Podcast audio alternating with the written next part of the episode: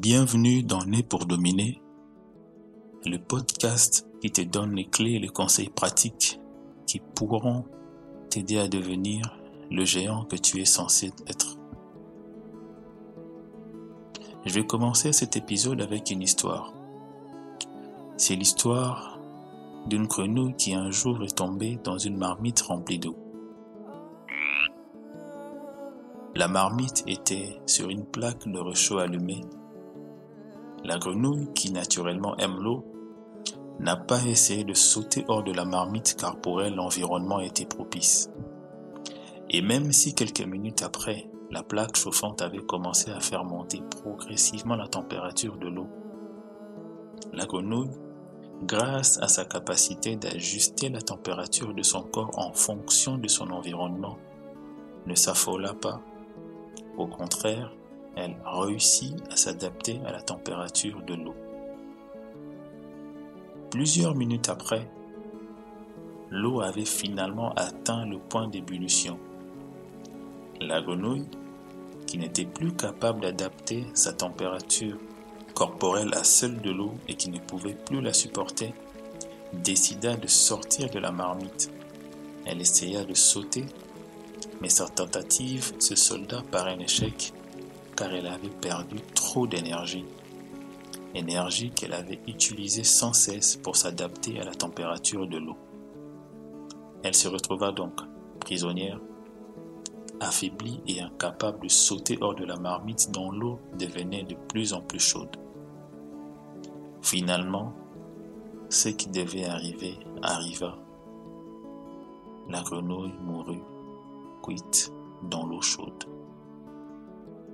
Morale de l'histoire, il faut prendre la bonne décision à temps. Car si la grenouille est morte cuite, c'est parce qu'au lieu de prendre la bonne décision à temps et de sortir de la marmite, elle a préféré s'adapter sans cesse à la température de l'eau jusqu'à se retrouver trop fait pour sauter quand sa survie était en jeu. Cette histoire inspiré de la fable La marmite et la grenouille d'Olivier Clair. Beaucoup d'entre nous la connaissent. Et même si nous ne sommes pas de grenouilles, la morale de cette histoire s'applique aussi à nous les humains. Car trop souvent, nous plongeons dans des marmites sans savoir qu'elles sont sur des plaques chauffantes. Nous nous mettons à faire certaines choses dégradantes qui au début paraissent inoffensives, puis petit à petit change de nature et commence à nous dépasser. Mais là encore, nous décidons de rester en essayant de nous adapter alors que la chose à faire est de prendre la bonne décision et de les délaisser avant qu'il ne soit trop tard et qu'on ne devienne accro, prisonnier ou esclave au point de ne plus pouvoir en sortir. Mais c'est quoi la bonne décision? La bonne décision, c'est se repentir c'est choisir de suivre Jésus en faisant de lui ton Seigneur et ton Sauveur personnel. Et là, je m'adresse particulièrement à toi, mon frère, à toi, ma sœur, qui n'a pas su prendre la bonne décision et qui te retrouve aujourd'hui prisonnier. Toi qui en as marre de subir, toi qui ne supportes plus cette eau chaude, il y a encore de l'espoir en Jésus. Il peut te sauver il peut te sortir de cette marmite et t'accorder une autre chance. Peu importe l'eau dans laquelle tu te trouves, l'alcoolisme, l'addiction à la drogue, la masturbation, la fornication, le mensonge, le vol, peu importe, Jésus peut te sauver. Moi qui te parle actuellement, j'étais aussi prisonnier de cette accoutumance au péché.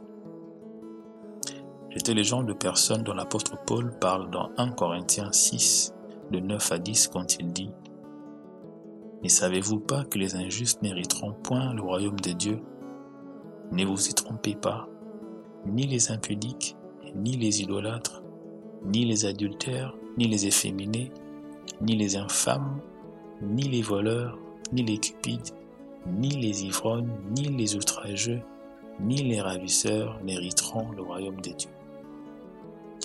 Mais aujourd'hui, grâce au Christ, j'ai pu sortir de la marmite d'eau bouillante dans laquelle je brûlais car il m'a affranchi et m'a libéré du péché.